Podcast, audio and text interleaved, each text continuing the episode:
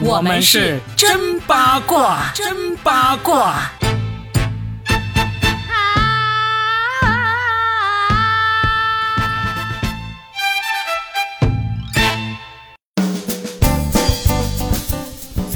们新的一期真八卦，我是算一卦搞笑大叔罗宾，大家好，大家好，我是希望我这辈子都不要去参加《再见爱人》第三季、第四季、第五季的八一八佳倩。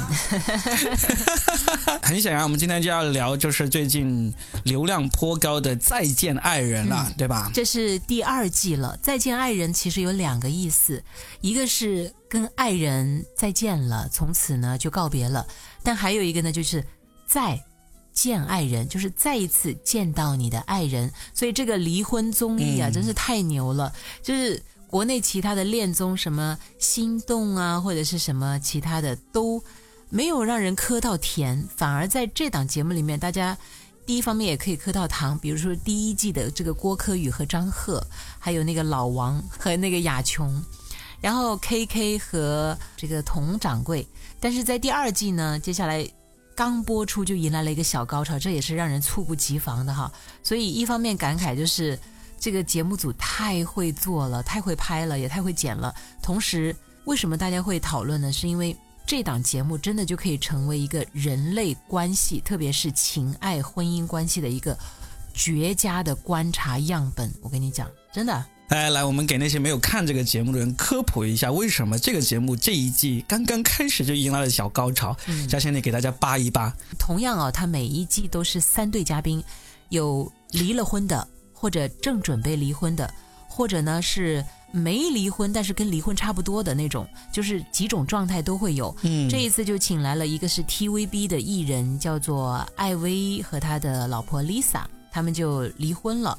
事实上，在 TVB 的很多剧里面，你都可以看到他们的这个面孔，而且他们当初老婆就是得那个巨型那个肿瘤的时候呢，艾薇花百万巨资替爱人来治病，还上过这个娱乐头版头条，就是有情有义的好男人。但是最后却因为他的老婆说打麻将而要离婚，这确实也让人觉得有点就是摸不着头脑哈。然后第二对呢是。一个歌手叫苏诗丁和她的老公叫卢哥，一个是搞音乐剧的舞台导演，一个是唱音乐的歌手。明明两个是非常的相近的灵魂，他们也有过很多愉快的时光，但是接下来可能因为事业啊，或者是其他的追求不一样，两个人就发生了矛盾，然后就离婚，一年半都没有见面哦。接下来第三对就是引起高潮的啦，是谁呢？宋宁峰。和张婉婷，张婉婷呢是梅婷的经纪人，宋宁峰呢他的前妻就是刚刚获得了金鸡奖最佳女配角，在《奇迹笨小孩》里面的那个齐溪也是非常棒的一个演员。那么宋宁峰呢，他其实是一个模特加男演员，我看过他的戏的，其实还不错。所以我当看到他出现在离婚综艺的时候，我也吓了一跳。而且宋宁峰还有一个就是他的表姐就是高原，高原就是窦唯的。前妻。这个也是很出名的一个人了哈，就是我们以前一旦讲到王菲相关事情的时候，都会出现这个人 啊。我们今天是主要是讲这一对宋宁峰和张婉婷啊，他俩为什么会引起大家这么大兴趣呢？其实我是不敢看这种要讲两个人冲突的那种那种片的，虽然现实生活中我也是冲突不断的一个人，但是 但是我是不忍心看别人冲突的。来，你说一说为啥他俩的这个故事会引起大家这么大的一个兴趣啊？因为这个。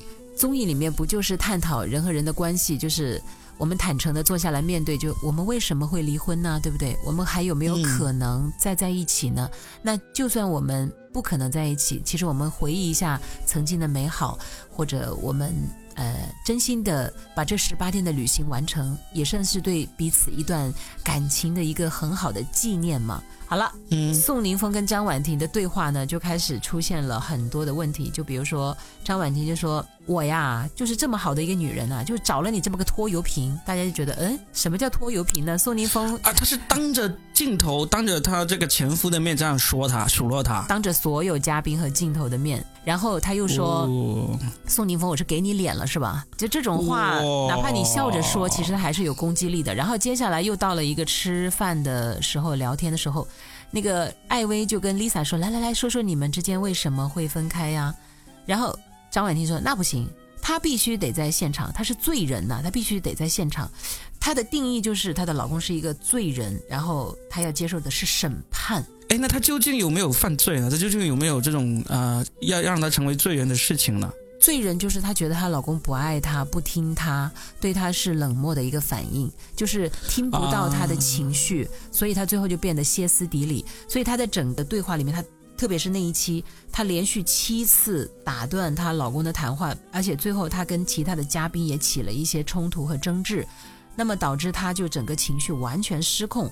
重点是她还不认为自己有问题，她最后又把所有的罪责怪在她的丈夫身上，就是明明是我跟你的矛盾。你没有解救我，或者你没有解答我，最后还使得我跟其他人发生冲突，同时你又没有来替我解围，大概是这个。天哪！那这样的话就是，不光是男人呐，我觉得女人们在他面前都要倒抽一口冷气，都可能有点想远离这样的人。但是事实上，他又是一个那种自来熟，就是他很会调节现场的气氛，就是他的个性一定有他很比较好的那一面，他的工作能力应该也不弱的。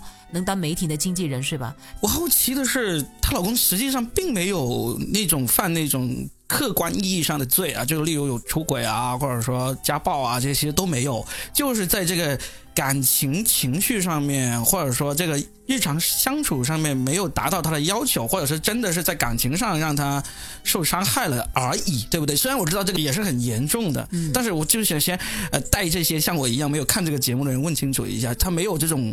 客观意义上的罪行是不是？嗯，你说的应该是对的，但是呢，要先说一下他们俩的结合。他们俩是认识一个月就结婚了哦，因为认识一个月他们就怀孕了，而且重点是也是这个张婉婷主动追求的这个宋宁峰，我想跟你生个孩子，这么直白吗？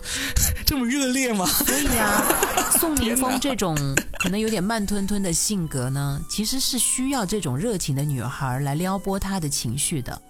某种意义上来讲，也许他们是合拍的，要不然他们也不可能走进婚姻。而且到现在孩子也一岁多了，但是为什么会矛盾不断、冲突不断？就是他们还没有达到一个平衡点。孩子才一岁多呀，就是他们是孩子刚出生就离婚了呀？还没有离婚呢，现在正打算离婚。哦，现在还没离的，还没离的。啊啊，OK。然后。其实也反映一个问题，就是闪婚真的是有风险的。不够了解，没有感情的基础，没有那么一个温床，你们的关系其实就很容易崩裂。一个小矛盾就会变成一个大矛盾，因为你不了解对方。为什么有些老夫老妻说吵了一辈子架也不会离婚呢？就是因为虽然吵架归吵架，但是我知道你这个人，而且曾经我们有过一段美好的岁月打底，有这个一碗老酒垫底之后呢，其实就即便有矛盾有冲突。大家还是会有一些契机或者一些小默契，把它化解开来。你们有没有发现是这样子的？一碗老酒垫底，哎，这个说法挺有意思啊。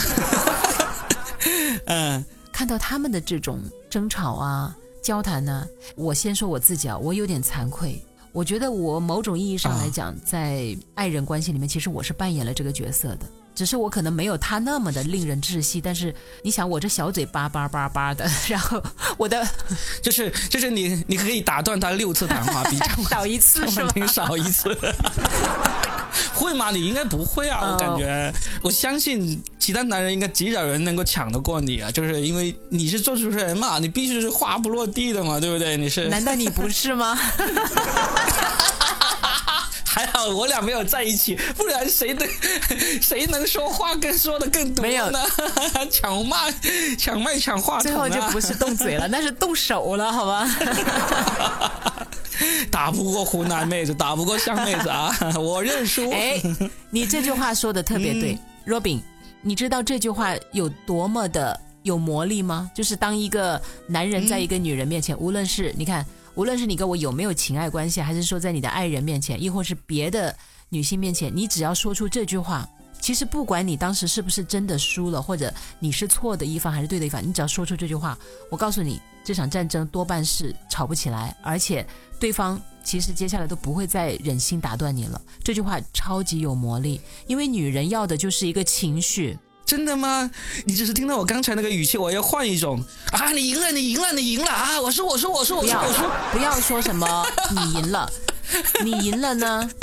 从某种意义上来讲，就是我懒得跟你说了，我让着你行了吧对？不一样。不甘心是不甘心的，但是你说好了好了，都是我的错，而且太那个语气哦，要稍微的还是要温和一点点，不是那种敷衍型的，这句话就能够瞬间安抚。就像那个猫咪啊，它一开始发脾气的时候，那个毛是竖起来的，但是你这句话一出，它的毛会马上软一大半了。诶，还是不一样，还是得要看这个它的真正的这个语气以及真正的意思。如果说啊，说啊都是我的错，如果这句话就是为了说啊，嗯呃，你说什么都对，我不想理你了，我懒得理你了，其实战争依然会爆发下去。他得要真心实意的觉得，呃，我错了，或者说我。就算我内心深处认为我没有什么错，但是呢，我觉得我要跟你起冲突也是不对，这样子才有可能像你说的那样子，把这个猫咪竖起的毛给给捋下来。如果是像刚才我刻意用的那种语气的话，我跟你说，这种战争一定会进行下去，甚至会升级。一看你就很有战斗经验嘛。很有经验，一级战斗英雄就是我了 那。你会打断对方几次谈话嘞？不会的，就是我吵架是很有经验的，我非常清楚怎样才能在吵架当中用最狠的语言或者最狠的态度或者语气。彻底的把对方惹到崩溃的边缘。我每次当我运用这种武器的时候，我都是内心一边在流血，一边在不停的使出这种武器。我就是一个超级拧巴的这么一个人。我会觉得我要用这种武器的话，我真是个大坏人，真是一个坏到极致的一个人。我为什么会用这么狠的伤人心的武器呢？但是我又忍不住因为你不想输。对，我不想输。虽然我们为了做这期节目，我要去做一些功课，找一找这个《再见爱人》第二季的一些片段，我但是我真的我连片段的那个视频都不敢点开进去看，我真的是害怕。你怕在他身上看到你自己的影子是吗？呃，不是，就是我我我看这个介绍，看这个文章，我就知道他们那种吵架方式其实是不会在我身上出现的。我是另外一种，就是要赢别人的那种。我能看到那个嗯张婉婷的这种控制欲。控制欲以及她吵架那种方式，但是她吵架那种方式呢，是真的让别人会讨厌她的。我呢，我那种方式呢，是让别人不会讨厌我，但是会害怕我。啊，别人会看到啊，你这个人怎么这么狠，能够抓到人家最难受或者说最脆弱的那一面来进行攻击啊！要是有一天我跟你起了冲突，你是不是也会用这么强的武器来对付我？所以呢，我每次吵完架，要是我吵的时候有人在旁边旁观，我都有可能会因此而逐渐跟旁观那个人关系疏远，因为对方就害怕我了。这也是我很痛苦的地方。那你下次吵架就两个人吵呗，躲起来吵呗。你就说好了，现场所有的猫猫狗狗啊、人呐、你们先远离，我要吵架了啊！就是前方高能非战斗人员撤离。对对对，先拿那个大喇叭。好了好了好了，吵架开始撤退。好啊，说回这个再见爱人哈，所以其实他俩这样吵呢，虽然看起来会让大家觉得难受，但是节目组会喜欢呢。节目组当然喜欢了，受众也很喜欢啦，因为我们就是特别喜欢看热闹嘛，看热闹不嫌事儿大嘛，而且特别是别人家的家事儿、家丑，哎，谁不喜欢看呢？真的是。我要纠正一点的是，其实这不叫争吵，因为宋宁峰几乎没有说话的权利，所以他其实不是吵，而是单方面的碾压。啊，对，我觉得他是他碾压这个张婉婷啊，因为他张婉婷打出去的拳头就打在棉花上嘛，其实这个会更加激怒这个张婉婷。哦，你认为是宋宁峰在碾压张婉婷？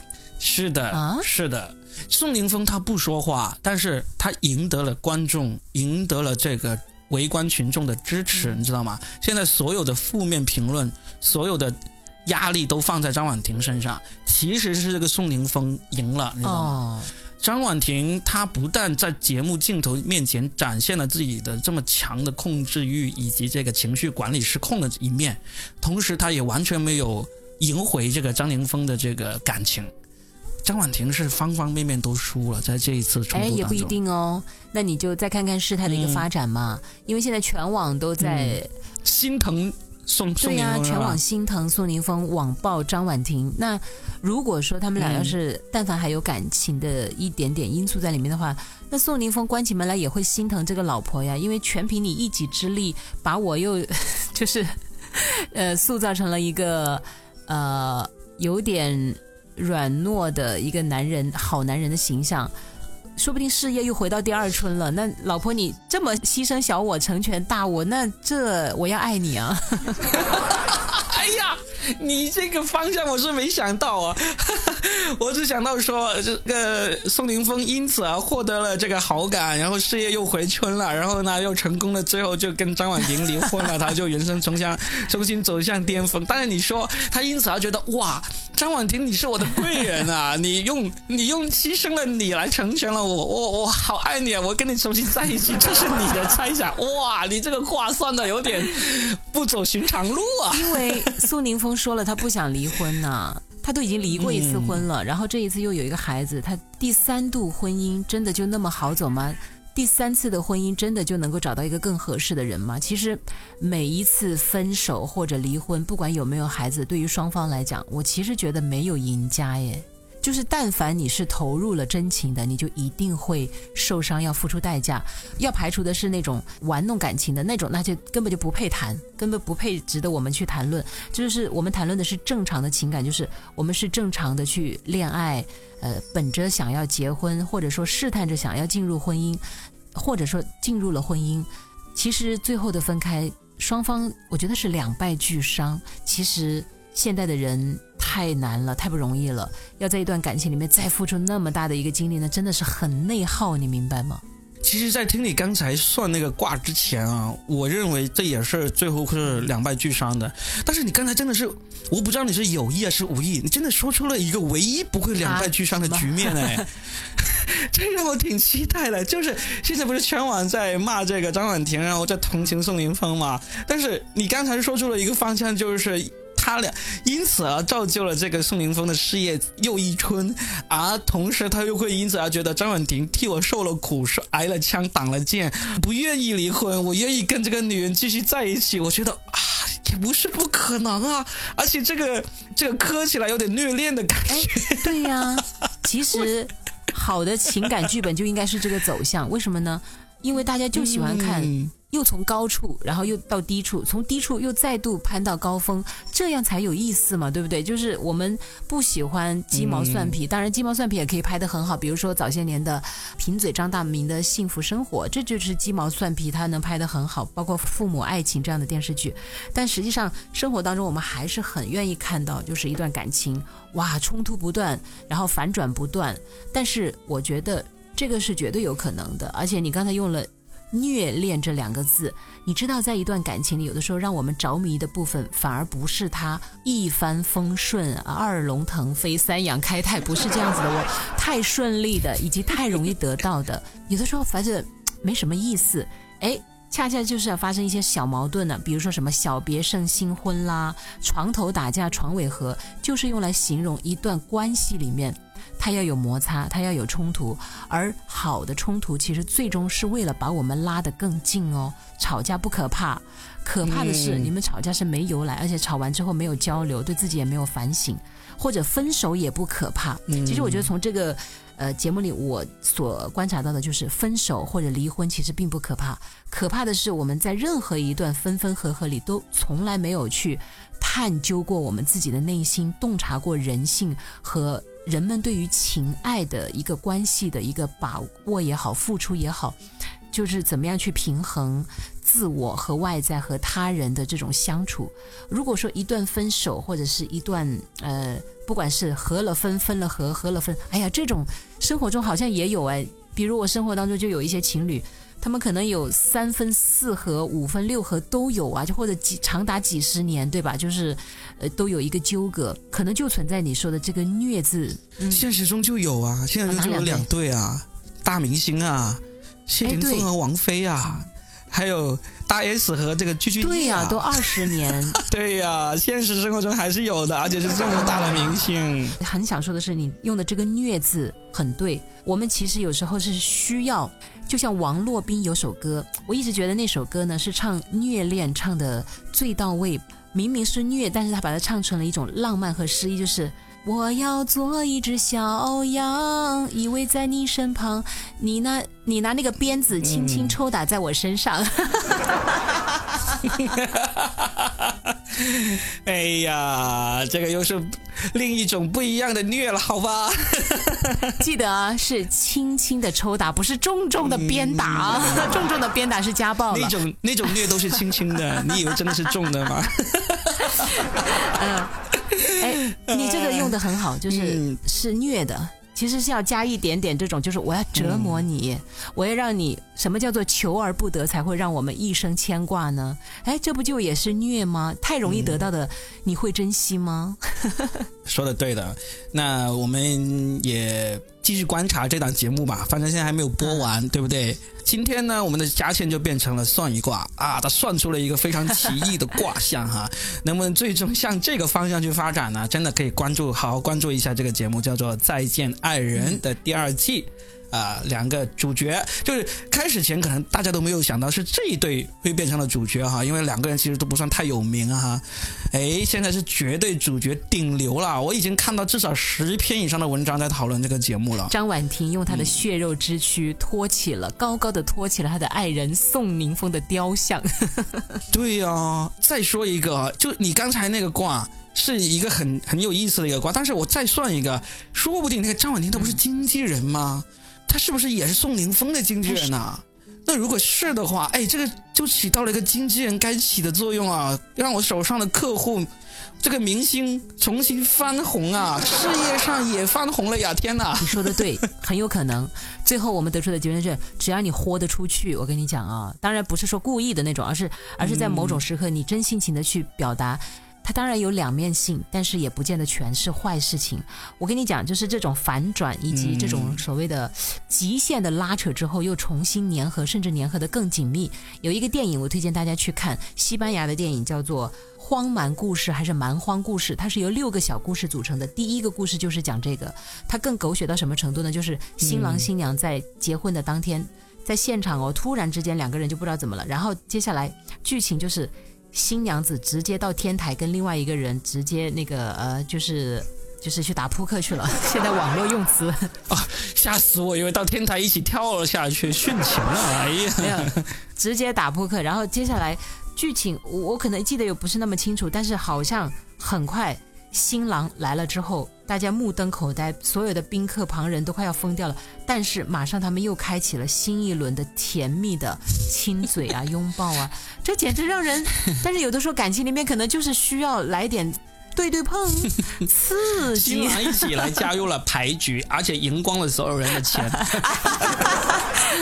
你太邪恶了，真的是。好了好了好了，我们就不扯远了啊！这一期呢，我们重点还是讲这个《再见爱人》第二季的，希望大家听完我们这一期八卦节目呢，也去追一下这个节目。回头我们再看看，呃，会不会真的来个峰回路转，让我们再做一期节目，再聊一聊他们，好吧？追连续剧，重点呢，其实看综艺、看电影、看别人，最终都是为了看自己，这个价值可以吗？可以的，可以的，啊赶紧买好花生瓜子八宝粥，好好的看热闹啦！我们下期再聊，好，下期再会，拜拜。拜拜。